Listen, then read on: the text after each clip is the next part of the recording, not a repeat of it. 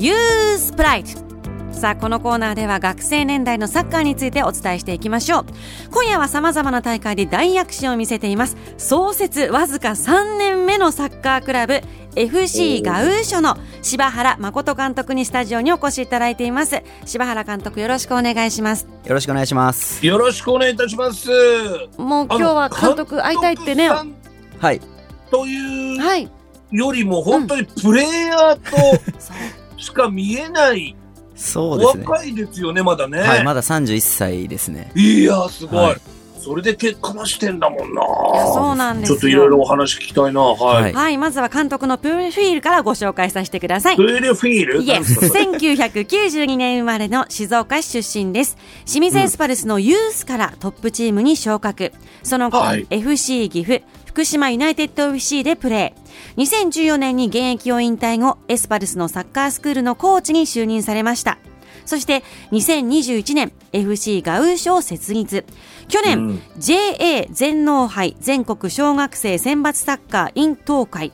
JFA 第47回全日本アンダー12サッカー選手権大会静岡県大会で優勝。チーム創設3年でジュニア世代の主要な全国大会出場へと導いていらっしゃる監督です。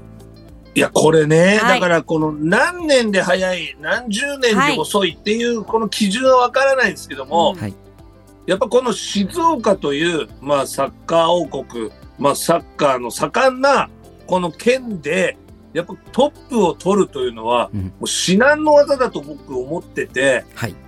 それが3年っていうのは、まずまあ、ご本人も驚きの域なんですが、それともやっぱり、やることやったから、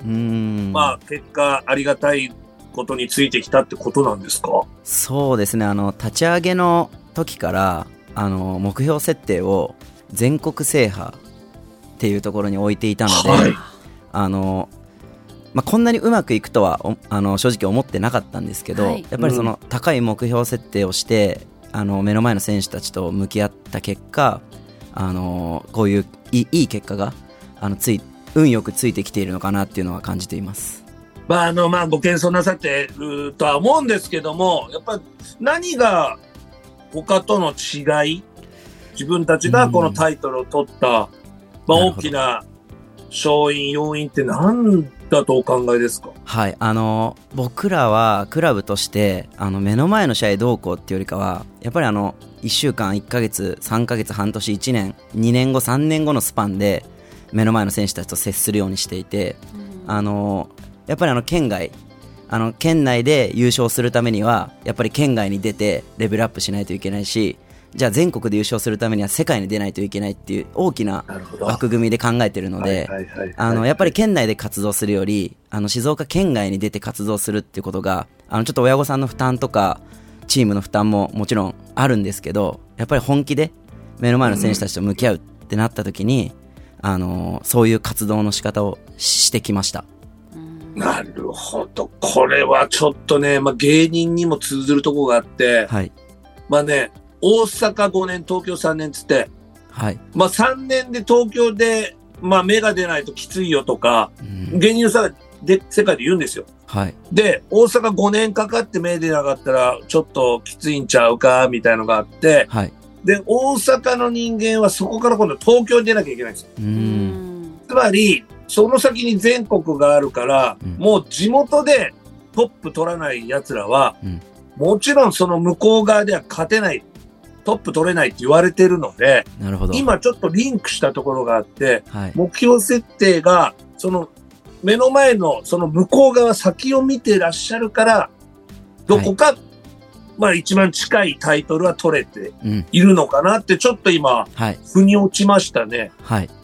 いや素晴らしい。ありがとうございます。あのこのチーム名のこの FC ガウーショ。はい。でこの名前はこうどういう意味があってこうつけたんですか？はい。えっと僕があの小さい頃に、はい、あのブラジル代表のロナウジーノ選手が大好きで、あのよくプレーとか真似して自分はサッカーやってたんですけど、はい、あのロナウジーノ選手がガウーショっていう相性がついてまして、はい、はい、そ、そこからもう思いっきり取らせていただきました。ああ、もう憧れの方のお名前で。そうです。いいじゃないですか。はい、ねちなみに、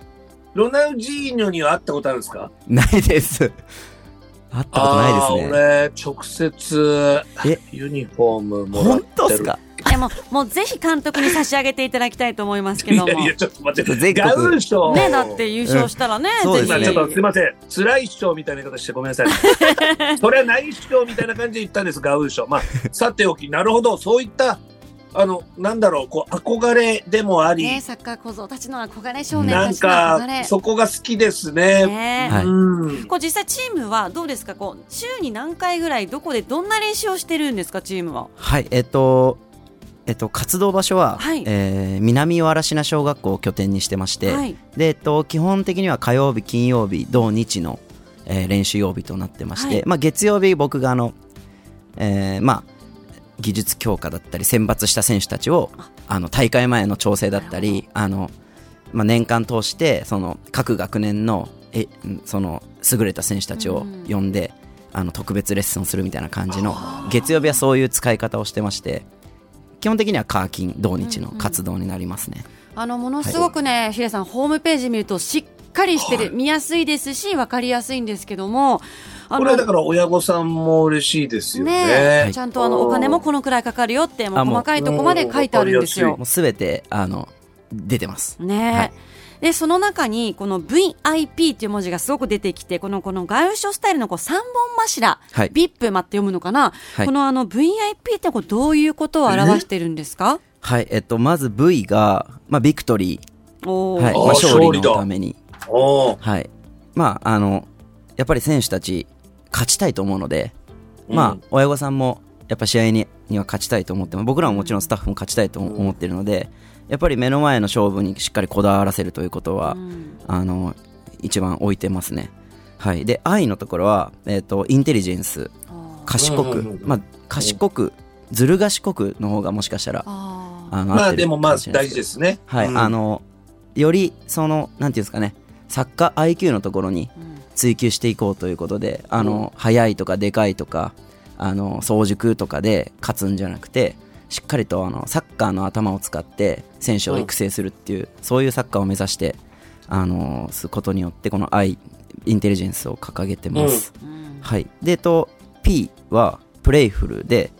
えっと、うん、遊び心を持つというところで、まあ、ロナウジーニョ選手もそうなんですけど、はいね、やっぱりあの、代名詞だ。はい、あの、見てる人を魅了するというか、あの、まあ、強いだけじゃなくて、あの、面白いサッカーとか、あ頭いいな、あなんか賢いなっていうのを、あの、相手もそうですし、見てる人たちにあの感じてもらえるような部分を大事にしてますね。じゃあ、いいですね。本当、まあ、ロナウジーニョのサッカーが本当そうでしたもんね。そうです、ね、それでいて強かったら、なおさら魅了されちゃうし。はい。魅力を感じましてね。そそれが VIP なんですね。これ VIO だと脱毛の話になっちゃいますね。そうですね。そうわでもなんかいいですね。どうしてやるなら楽しくやりたいがあるから、はい。だったらガウーショでやりたいなって子供たちたくさんいるでしょうね。ねあそうですね。まあでもやっぱ難しいところはあのやっぱりこの遊び心っていう部分は、どうしてもその強さから、まあ、比例してないというかっていうふうに言ってしまう可能性があるところなんですけどやっぱ僕らはやっぱりあの強くて遊び心があってっていう賢くっていうところもう強くてが大前提に置いてるのでだって強くないと技術がないと遊べないし、遊んでる場合じゃないんだっちゃうもんね、そうですそうです。先に遊ぶが来てしまう可能性があるので、やっぱり強いは大前提に一番やることやってとか、はい、そう礼節もしっかり重んじて、勉強もやることやって楽しもうよ。っていうところにも派生しますもんね。はい、あのそんなチーム作るためにこう練習の中でこう特徴的なこととかトレーニングってやってらっしゃったりするんでしょうか？はい。あのサッカークラブのその、まあ、モデルというかあのやり方練習のやり方があの学年撤廃というのをやってまして、はい、あの多分普通のクラブとか少年団は1年生2年生とか6年生とか学年で動くんですけど、はい、あの僕たちはあの学年を取っ払って、うん、あの現状うまい子。このレベル？そうこのレベルの子。じゃあ今これぐらいのレベルの子。今まだサッカー始めたばかりとか、うん、まだまだこれからの選手っていうのをしっかりとレベル分けしてプレー時間の確保とあとレベルをしっかり合わせてあげてその成功と失敗のバランスを成功体験と失敗体験をバランスよく積ませることによってあのこの学年だからこれじゃなくてその子のレベルに合ったあの指導とか環境を提供してその子が一番今必要なものを獲得できるようなシステムにしているのであの6年生でも例えばまだ始めたばっかりの子は現状そのずっとやってきた子と一緒にプレーするよりも下の学年に入った方が、うん、あの成功体験が生まれて自信が持てたりとか逆に4年生でもすごい頑張って努力してる子は上の学年にステップアップして上のレベルであの例えば失敗の体験を積むことによって悔しいだったりあの改善点が見つかってきたりっていう、まあ、そういう仕組みにしてるのであの学年を取っ払ってます。でも実際に、ね、3年生とか4年生で、まあ、6年生とかのレベルでやってる子も今いるんですか？チームの中には。います。はい、でもまあ世界そういうもんですもんね、その、はい、まあ、できる、できたを喜びにして、うん、できないを悔しいにしてって考えたときに、やっぱ同レベル、僕も小学校3年生の時に、はい、あの、もう上のカテゴリーの人たちでやりたいなとかあって、はい、で、やらせてってもらえなかったんですよ。うん、でもなんか、それがおかしいよね、みたいなのが船橋市の中で一部できて、はい、で、もう4年生の時はもう上、6年生と一緒にプレーし、うん、させてもらったから、うん、もう結果こう、伸び率がやっぱり早かったというか。そうですね。それ大事ですよね。はい。子供に合わせてあげる大人がっていう。はい。やっぱそれを、あの、やっぱ少年団とか街クラブって、やっぱどうしても、その人間なんで面白くなかったりだとか、やっぱそういうことってある、あると思うんですよ。ね、はい、うんうん、そういうところ。でも僕らはクラブとして、もう学年撤廃でやりますっていうのを入団の時に、あの、サインをいただいてるので、そこでやっぱりその、なんていうんですかね、不満とかが漏れないような設定にスタートの時からしていたのでそこでやっぱ親御さんもその自分自身とか子供も自分に矢印を向けて努力が足りないとか例えばあ物足りないっていうとかも感じてもらって人に当たるんじゃなくて自分自身に矢印を向けて努力するとか頑張ってる選手にはチャンスが出てくるよとかっていうそういう環境になってるのですごいみんな選手たちも切磋琢磨しますし努力しますしあの見ていてすごい楽しいです。これ例えばじゃあ、ね、ヒデさん今ラジオ聞いてて息子入れたいとか僕入りたいっていう方はこうセレクションとかあるんです。誰でも入れるんですか？はい一応セレクションっていうのはやってるんですけど、はい、でもあのいつでも体験してもらって構わないですしあの僕ら基本あの誰でも入れます。今何人ぐらいいらっしゃるんですか？はいあの80名ぐらいですね今。キッズ幼稚園児入れたらまあ100名弱ぐらい。はい。で本当にもう6年生でも初心者の子でも入れます。ただ、練習がその、ちょっと下のカテゴリーでやってもらうよとかっていう感じになってしまうんですけど、基本的にはもうそのレベル分けしてるんで、学年関係ないので、あの、全員入れます。であとがいいですよね。ヒデさんホームページ見るとねお勉強の話も結構あって、はい、なんかあのこういろんなプログラムまあサッカーのみにならず、はい、はい、いろんなものを用意していらっしゃるんですよね。そうですね。あの僕らまあ FC ガウショもそうなんですけど、はい、会社としてあのまあサッカーだけやってたらよくないよねっていうふうに思ってまして、はい、あのサッカーはその人間形成の中の一つの打ち手として考えているので、うん、サッカーを通じて僕らがたまたまサッカーをやっていて、うん、サッカーでプロになっただけの話でそのサッカーというツールを使ってこの子供たちに何を提供できるかというふうに考えているのであのもちろん僕らの会社でサッカー以外の英語だったりあのイベントだったり他のスポーツ他の競技だったりっていうのをイベントとして提供したりとかあのいろんなものに触れさせてあの人間形成の一つとしてあのサッカーを打ち手の一つとして考えているのであのいろんな活動をあの実はしています。あの柴原さん自体はね実際にもちろんサッカーのプロの選手だったと思うんですけど、はい、それももちろんすごいことじゃないですか、はい、ななのにこういうのをやるってことは、はい、自分が例えばもう一回人生やり直した時に、そういうのもできたらよかったなって思ったからなんですか？こう経験からなの？そうですね。あのそうですね。あの、一番これ子供たちに伝えたいのは、セカンドキャリアのところの話につながるんですけど、はい、やっぱりサッカーだけやってきました。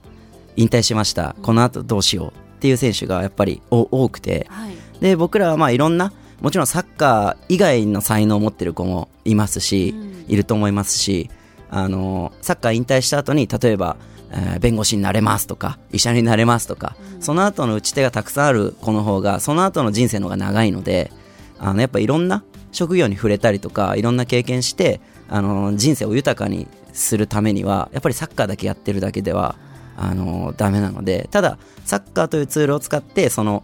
努力するだったりあの上にのし上がるだったりっていうところのマインドだったりっていうのは僕らを教えることができるので自分たちがやってきたことなのでそういう意味でもあのいろんなものに触れさせたいっていう思いがあります。うん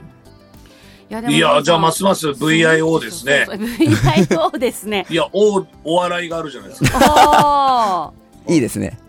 でもなんかあのー、なんだろう今おっしゃってましたけども、はい、実は辞めてからの人生の方が長いと。はい、でそういう時に考えたらじゃあやサッカーやってた時が全部生きてくるので、はい、やっぱりあのガウシュで学ぶことはたくさんあった方がいいし、あるに越したことはないんでね。はい。うん、いろんなことことを選べるっていう選択肢があるってことも大事ですよね。そうですね。はい。で監督でもその FC ガウイ賞で、まあ、小学生のチームですけども、はい、選抜された子たちが戦えば、はい、もう先ほど最初にあの、ね、優勝なんて話もありましたけど本当に強いチームということで、はい、どうなんですか？こうガウイ賞の練習の、まあ、すごい走るチームとか、特徴はなんかあるんですか？トレーニングの、まあ、言える範囲ですけど。あそうですね。えっとそれこそ選択肢って話につながるんですけど、うん、強さの秘訣。あの僕らサッカースタイルがないんですよ。チームのそれはなぜかというと、うん、例えば中学行った時高校行った時大学プロ行った時に監督が変わるんですよ、はい、その時にその監督によってこのプレーできません。このプレーはできますってするとやっぱ使ってもらえなくなってしまうのでどんなことでもできる選手にならないといけないので、うん、いろんな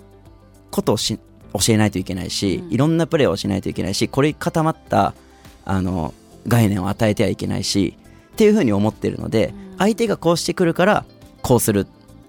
じゃあ相手がこう変えてきたから自分たちはこうしますっていう打ち手選択肢とか打ち手をたくさん持ってる選手の育成をするので基本的には止めて蹴る運ぶのベース。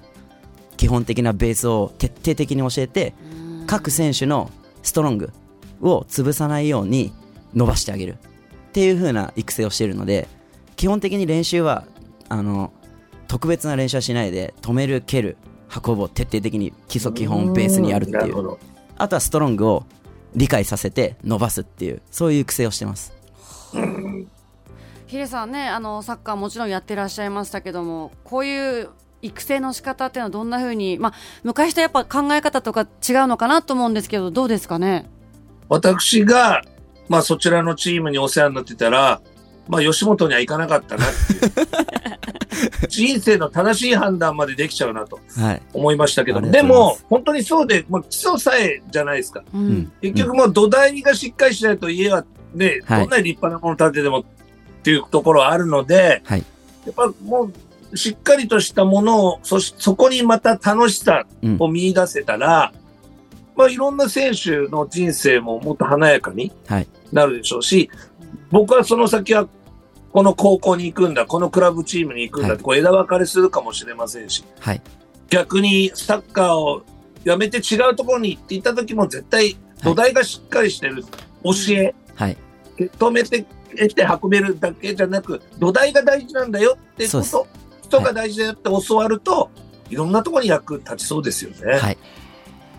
いやちょっとあの多分聞いてる方もどんなチームかプレー見たいと思うんですけど、はい、あの実は2月3日にヒデさん、NTT 西日本グループカップの第56回静岡県アンダー12サッカー大会開幕しまして11日の準決勝こちらをか、えー、掛川 JFC と戦われるのも決まってますよね、はいはい、でさらに同じ日に決勝戦も行われるということで監督もいよいよですよね。そうですね。うんまああのこの6年生の代の選手たちは、やっぱ4年生、5年生、6年生って、あの主要の県大会すべて取ってきてる選手たちなので、やっぱ最後ね、卒業間近に最後の6年生最後の大会も、あのしっかりとあの優勝して、あの気持ちよく卒業していってもらいたいなと思ってるので、うん。まあ、あの、そうですね、優勝できるように頑張ります。まあ多分もう巷界隈では、なんでこんなガウショ、まだ3年なのに、はい、しかもこの強い静岡でこんなに勝ってんのかって多分みんな見てると思うんですけど、はい、な、な、なんですかね、v、VIP の精神なんですかね、本当に。うん、そうなんでです。でもやっぱりあの、選手たちがもちろん頑張ってるっていうのは、あの、あるんですけど、あの、僕ら自身がもし言えることとしたら、やっぱスタッフ全員、あの学びをやめないというか、うん、常に学ぶ姿勢であのどんな状況でもあの常にその学び続けるっていうことを全員があの実行できているので僕も含めてあの、まあ、いい時も悪い時もあの知らないおじさんとお話しする時も、全てに対して学びがあると思ってるのでやっぱりそういう部分で常にアップデートし続けてまあ、いろんな情報を自分の中に入れて精査して、あのー、選手たちに、あのー、落とし込んでいくっていうことを常に続けてるので、あのー、やっぱり1年目のスタートの時から今3年目も全然考え方も変わってますし軸はぶれないんですけどちょっとずつちょっとずつアップデートしていけてるのかなっていうのは感じるので。あのやっぱそういうのが選手たちにもしっかり伝わっているのかなっていうのはありますね。はい、あの小学生のチームこのガウショこう6年生から卒業するときは選手たちはどういう進路をこうこれから歩んでいくんですか？はいあのー、まあ今年の6年生に関しては、はい、まああのちょっと川崎フロンターレさんに1名鹿島アントロさんに1名、ね、ホームページ見るとね、い。ろいろ載ってますけども。なんか塾みたいだね。で、確かに。JFA アカデミー福島さんに1名、あとは静岡学園に4名、あと桜ヶ丘に2名、えー、っと、改正館1名、えー、っと、SS 静岡1名で、勉強の方で付属受験して合格が1名っていう感じで。素晴らしい。はい。あの、やっぱいろんなところに、僕らの思いとしては、やっぱりあの、いろんなところに選手をその送って楽しみたい、うん、サッカーだけでもないですしね、はい、こ、ね、この選手はここに行ったら伸びるんじゃないかとか、たくさん親御さんと面談をして、うんはい、選手の一番の道っていうのを一緒にロードマップを作ってあげるっていうのが僕らの仕事なので最後の仕事というか送り出す時の、まあ、その選択肢を、まあ、この3年かけてそのアントラーズさんだったりフロンターレさんだったり、まあ、他の県外のクラブさんだったり J カブさんとそのパイプというのを作,、作らせてもらって、うん、自分たちの選手たちにこういう選択肢があるよっていう世界を広げてあげて、あとはどうしたいのっていうところをやっぱり選んでもらうっていうのがあの一番自分で決めた道だったら多分後悔はないと思うので。頑張れますよね。そうです。なのでそういうのを増やしてあげるっていうのがあの僕らの仕事かなと思っているので、まあ、そういうことをもう今後も続けていきますっていう、うん、あの監督質問女子チームもあるんですか、はい、女子チームはないんですけどはい。あのでも女の子も今3名いて。あなるほど。はい。あの女の子も僕ら募集してます男女問わず。はい、もう、大丈夫です。女子も行けます。興味がある方、やりたい方は、もうこの FC ガウーシュと検索と。はい。わかりました。今、創部3年目。はい。これからどうしていきましょうか？大きな夢は。はい。えっと、まずは、えっと、そうですね。まあ僕個人になっちゃうんですけど、はい、あの、何年経っても強いクラブ。僕が、僕が死んでも、この先ずっと100年100年200年300年強いクラブっていう、そのシステム作りっていうのをしたいです、はい、あと、えっと、やっぱり僕らこの FC ガウシから育った選手が、まあ、プロになったりあのプロになれなくてもあのどこかの企業で活躍したり社長さんになったり、うん、えー、自分でそのなんだろう会社を作って活躍したりとかっていうそういうそのなんていうんですかね、まあ、サッカーでいうキャプテンシーのあるような人材に育ってほしいと思ってるので、あのそういうそのなんていうんですかね主体性だったり自主性だったりあの起業してみたりとか、うん、そういうその面白いことをどんどんあのやってくれるような大人に育っていってくれたらいいかなと思いますね。本当にツールの一つっていうことですよね、サッカーがね。はい、もう結局僕も今芸人やってるわけですから、はい、まあ、サッカーやってた時期があったからこそ今につながるので、はい、本当にあの、これいいモデルケースになりそうですね。はい。そうですね。うん。ださ僕らあのプロサッカー選手になってほしいと思ってますけど、うん、あの半分思ってないというかどんな形であれ、うん、その子がね、そうそうそう本当輝くことその先のを見てるわけですもんね。はい、どんな形であれ人として輝ける人材っていうところを目標に置いてるので、はい。なんかこれから楽しみですね。出身は行書ってとこが きっとね、はい、そうですね。ていく方、ね、どんどん増えていくと思います。まだ3年目ですから。そうですね。はい。はい。監督足を止めずに。はい。ずっと続けていってください。ありがとうございます。はい。さあ、今夜のユースプライドは FC ガウーショの柴原誠監督にお話を伺いしました。監督、今日はありがとうございました。ありがとうございました。以上、ユースプライドのコーナーでした。